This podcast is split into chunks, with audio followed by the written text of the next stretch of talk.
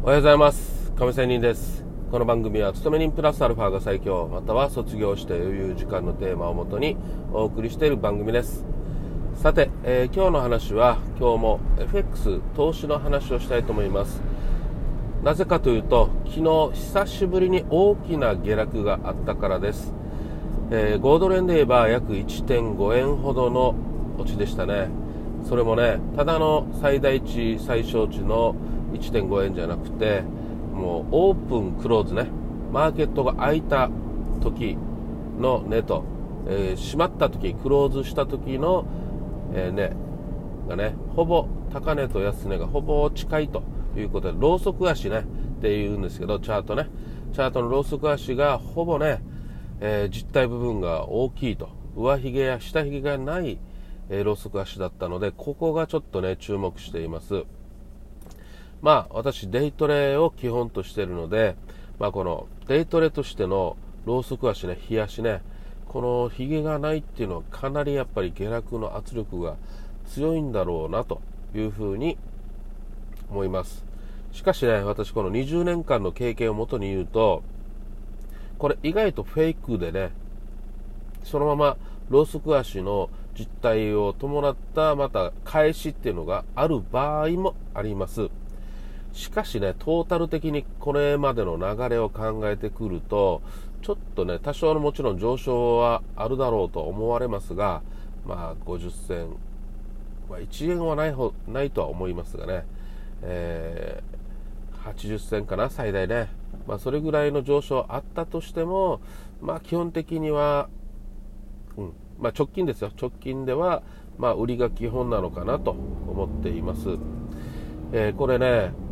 えー、今日水曜日ですよね、うん、月曜日のね窓開け下落があった時に一昨日ね。ですぐ埋まらなかったんですよ窓埋めが。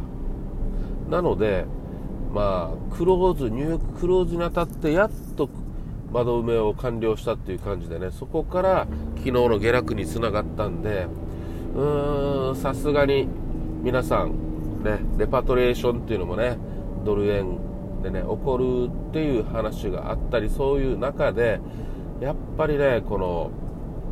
クロス円落ちてきたなというような感じがします、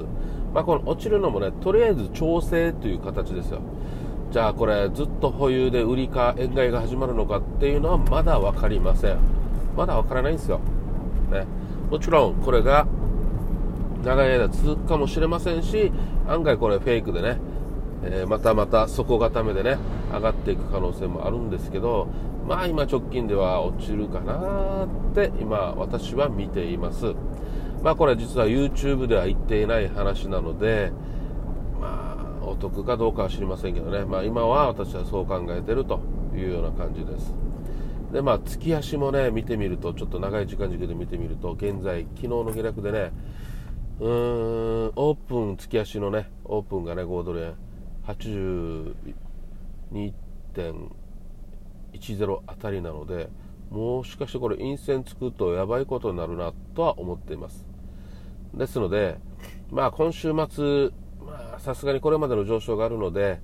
まあ、また上がるだろうと思うんですけど、まあ、最終的にもしかしたらこう上髭が長い状態で来週ね、えクローズしてしまうと下がるんじゃないかと思われますね。すると再度、ね、雲の月足で雲の加減までは一旦落ちて、まあ、そこからまた上がるのか下がるのかっていうような感じですね。まあ本当に今時点での話ということで、まあえー、流行りのね林で話ではあるんですけど、まあ、普遍的な話をすると、まあ、先ほども言いました窓開けをしてすぐに埋まらずにと、ね、えクローズあたりでっていうのがポイントなんですよ。これは普遍的に覚えておくことと覚えておくといいかもしれません、まあ、この20年の経験の中でねたくさん窓開けを見てきましたよ。すぐ埋まった場合にはしばらくその方向に、えー、動いていきます、ね、でこれしばらくね1週間ぐらい埋まらなかった場合には長期的にね、えー、埋まった方向に行きやすいっていうのが結構あるね。はいまあなのでこうとりあえず埋めた感じっていうのはね一旦下がってからまあ今後しばらくねしてから上がるっていうのもあるんだろうなというふうに思っていますこれなんでかっていうとね実は今のこの1年間のね上昇基調の中で実はそのね週足とか月足で見た場合何週間前とか何ヶ月前のね実はこうやって窓開け下落から始まって何日か、ね、1週間ぐらい経ってやっと窓埋めしたものが今やっと、ねえ、去年の1年間で上がってきたっていうのがね、2度窓埋めしたっていうことがあるからです。まあ、要はね、この2度窓埋め。ということで、まあ、窓埋めの研究も結構面白いですよっていうような話をちょっと今日はしてみました。まあ少し、まあ、この話でね何かの参考になればということで、まあ、ちょっと、えー、宣伝的に言いますけど、まあ、ノートとかでも、えー、やってますしブログもやってます私ツイッターも毎日ねとりあえず更新してます YouTube もやってますということで、まあ、今の SNS のものは大体やってますので、まあ、何かの遊び的にね、見るのもいいかと思います。よろしくお願いします。それではまた明日。See you!